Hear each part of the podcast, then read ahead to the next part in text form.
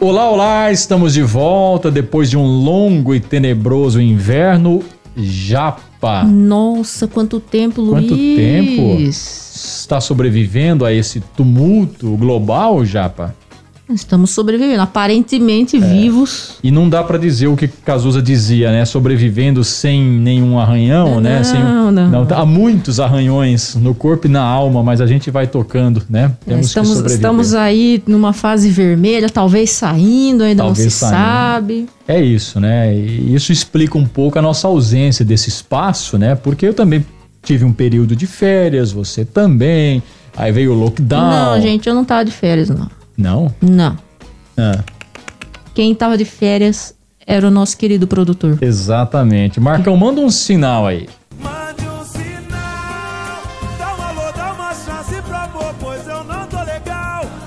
Aí, ó, ele voltou e voltou com tudo. ó, É, o Marcão tudo. foi pro exterior, eu fiquei aí sozinha, sabe? É complicado, Luiz. Mas é a gente não está aqui pra lavar roupa suja. Não, jamais. Jamais. Jamais. Jamais. Não faríamos isso em público. Não. De jeito nenhum. Não, não. Estamos aqui para retomar o nosso. Me diga uma coisa. Me diga uma coisa. Me diga uma coisa. Me diga uma coisa aí, meu. Me diga uma coisa. Seu podcast de música, cinema, cultura e entretenimento. Muito bem, eu quero lembrar você que o Jornal da Morada também está no Facebook. Acompanhe o jornalismo de maior audiência no interior do estado de São Paulo ao vivo. José Carlos Madalena e toda a equipe pelo Facebook do Portal Morada. E ali sim você fica por dentro das notícias da cidade e região. Jornal da Morada, jornalismo e credibilidade. Eu digo uma coisa de volta, Japa, e aqui pode falar sobre tudo: Tudo. música, cinema. E vamos falar sobre história. História e literatura. Sim, por que não? Claro. Você sabe que Araraquara tem um belíssimo aeroporto.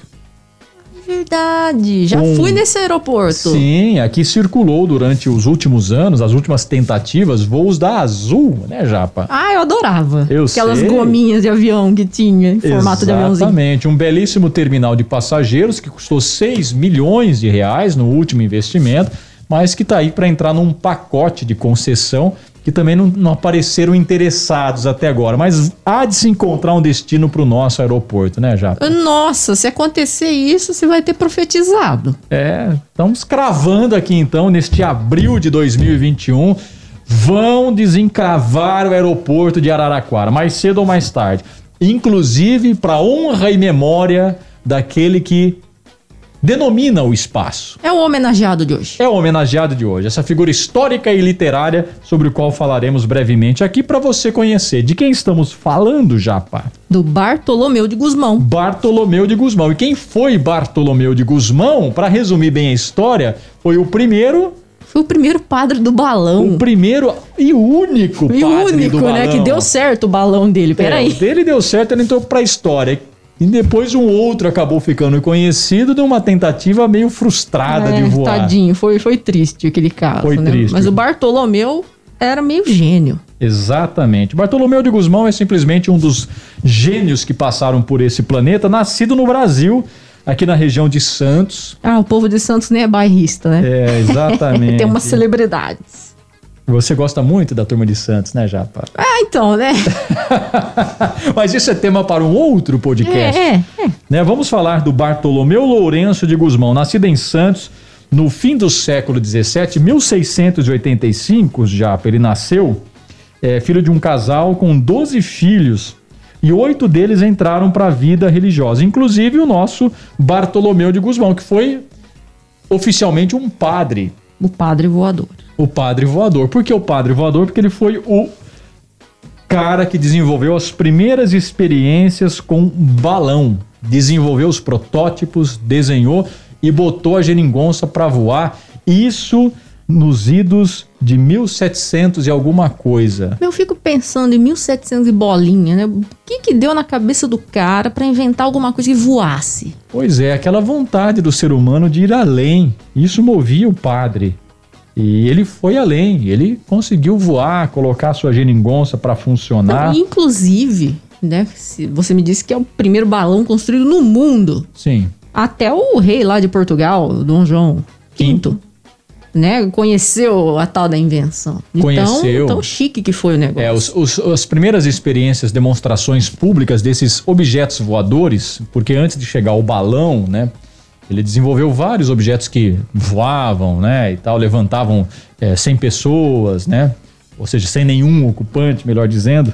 É, e ele desenvolveu essas experiências na corte portuguesa, na presença do rei, na presença dos nobres, né? Que inclusive financiavam né, boa parte das suas invenções. Mas estamos falando de um período muito difícil, né? Porque é, defender a ciência naquele tempo, vejam, senhores, Sendo padre, sendo padre, era afrontar os princípios religiosos que norteavam aquela sociedade, inclusive né, os reis, os princípios religiosos regiam né, os donos do poder e qualquer né, afronta a esses princípios, ao criacionismo, porque, né? Porque era a época da Inquisição. Exatamente. Aí a Inquisição caçava, perseguia, eh, matava, queimava aqueles que afrontavam as ordens religiosas. E o padre Bartolomeu de Gusmão, por causa da sua devoção a Deus e à ciência, as suas invenções, foi também perseguido pela Inquisição. Aí ele teve que fugir de Portugal, circulou pela Holanda. Ele eh, só foi pra Holanda. só para Holanda. Será que tinha aqueles campos de flores, já tudo muito bonito? Moinhos de vento. Ai, que lindo. Aquela coisa linda, né? Foi para lá que É, ele foi fecha o parênteses. é, se refugiar é, da Inquisição da Igreja. Na França também, passou pela França, circulou bastante nosso querido Bartolomeu de Gusmão e por onde ele andou, ele é, saía inventando coisas, né? Fez experiências com lentes, ele criou, Japa, lá em 1700 e alguma coisa, modelo de lentes para assar carnes, ou seja, a lente, claro, potencializava a luz do sol, gerava calor e assava carne, né? Será que era o tataravô do micro-ondas? Muito provavelmente, muito provavelmente. Ele assava carne ao sol. Gostava de um churrasco também, o nosso Bartolomeu. Olha. Vendia remédios fabricados por ele pelas ruas de Paris. Então era alguém que realmente causou por onde passou. E hoje ele dá nome ao aeroporto de Araraquara, a outros aeroportos pelo Brasil também com o nome dele, porque o inventor do balão é brasileiro, foi padre e chama-se Bartolomeu de Gusmão. Mas não é só um personagem histórico, não, viu, Japa? Tem mais alguma coisa na biografia do padre que lhe chama atenção? Nossa, ele estudou na Universidade de Coimbra. Coimbra. Apenas. É, que até hoje é uma das maiores e melhores do mundo, né? Esse é o nosso Bartolomeu. E por causa disso tudo, dessa influência toda, no século XX, Bartolomeu de Gusmão também vira personagem de um dos grandes livros do mestre José Saramago. Já, esse é um dos melhores livros que eu já li na minha vida. Pô, eu ainda não li. José Saramago, autor de Ensaios sobre a Cegueira, As Intermitências da Morte, Ensaios sobre a Lucidez, um autor premiado com o Nobel de Literatura nos anos 90, aliás, o primeiro e único escritor de língua portuguesa premiado com o Nobel de Literatura, ele escreveu Memorial do Convento. Dizem que é, inclusive, a sua mais importante obra, porque Memorial do Convento é um dos livros que lança um estilo que o Saramago usou muito ao longo da sua carreira, que é, é, criar personagens e criar uma ficção em cima de eventos históricos. E qual evento histórico que o Saramago fala no Memorial do Convento? Na construção real, o palácio existe até hoje, do Palácio Nacional de Mafra. Na época era um convento e ficou conhecido como um convento, mas um palácio nacional suntuoso, uma obra de proporções gigantescas para a época, com muita dificuldade de construção, né, de levar as pedras, de criar tudo aquilo. Inclusive houve a utilização de mão de obra, muita gente morreu. Mas cadê o Bartolomeu aqui? O Bartolomeu é um dos personagens do livro, é um dos Tô personagens. procurando aqui, Mas na calma, papelada. Não, não siga essa papelada não, que eu nem sei mais em que ponto eu estou desse roteiro. eu não li Japa. o livro. Quando eu vou Cadê? falar desse livro, eu falo com paixão. Eu falo com paixão porque é, a escrita do Sa- Saramago é É belíssima, que, é que sabe o que, que acontece? Eu começo a ler um livro, eu já fico curiosa pra ver o final. Aí você pula as páginas e vai lá. Não, não Nossa. faça isso. Não faça isso. No spoiler, É no spoiler. terrível ter ansiedade, cara. Terrível. Bom, mas enfim, é nesse contexto, então, nós vamos chegar lá no padre, né? É nesse contexto que se desenvolve o livro. O livro começa falando sobre o processo de construção, então, do Palácio Nacional de Mafra, porque foi uma promessa do monarca Dom João V ele prometeu é, aos membros da igreja que construiria esse palácio, que depois se tornaria sede do governo né, português durante um tempo, mas naquela época era para ser um convento realmente, doaria é, esse palácio à igreja se ele conseguisse um herdeiro homem. Ele queria ser pai de um menino que herdasse a coroa. Ah, só que o padre que fez ele prometer foi muito sacana, porque a rainha já era considerada infértil, ela não conseguia dar ao rei o menino que ele queria. E até porque o, o- o livro mostra um pouco isso, né? A relação, o afeto entre o rei e a rainha era um tanto quanto problemática, né? É uma coisa mais para reprodução do que para troca de afeto, né? Se é que você me entende. É, então, só que a rainha se confessava com o membro do clero. E ela confessou antes de falar ao rei que estava grávida, que ela tinha conseguido, enfim, é, desenvolver uma gestação. Ela conta isso em confissão e o padre, sabendo disso, vai lá no rei e fala: Olha, você vai ter um filho só no dia que você prometer a construção do palácio. O rei não sabia que a rainha já estava Caramba, grávida. como que ela conseguiu, hein? Ela conseguiu. Será que foi um milagre? foi, foi. Foi um milagre. Porque eu acho que eles não natureza. eram tão novinhos, né? Não, já não eram tão novinhos, mas a relação era, era muito protocolar. Né?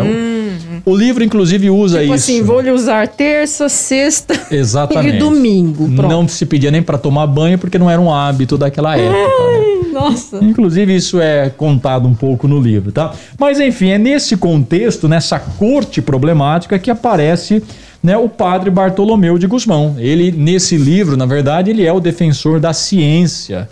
Né, e, e mostra todo o processo de construção do balão. Volta, Bartolomeu. Volta Bartolomeu. Nós precisamos de defensores da ciência. E no livro ele é auxiliado por dois personagens, aí são personagens fictícios dos mais interessantes criados pelo Zé Saramago, que é o Baltazar Sete Sóis e a Blimunda, dois personagens que são da ficção, mas que no livro né, participam das tramóias do padre, do desenvolvimento, do invento, da fuga do padre e a hora que o padre bota o invento para voar.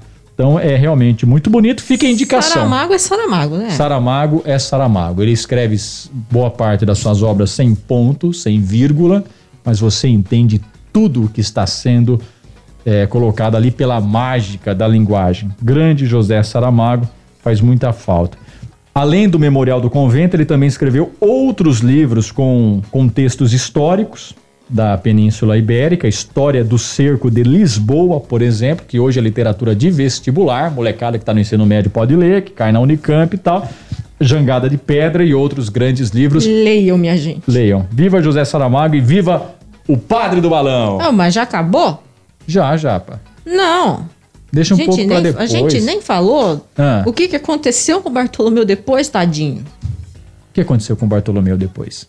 O Bartolomeu foi pra Holanda, tá, tá, tá, foi pra Espanha, beleza.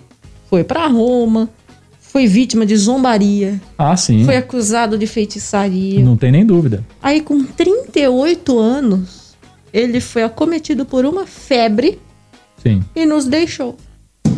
Jovenzinho. Jovenzinho. É isso. Estou chocada. É, naquele tempo, né, qualquer dengue era fatal, né? Qualquer vírus que circulasse era fatal E aí ele acabou morrendo na Espanha. na Espanha. Agora no- sim, pode terminar. É isso, nasceu no Brasil, desenvolveu sua ciência em Portugal, andou por terras europeias, morreu na Espanha, acometido por uma febre.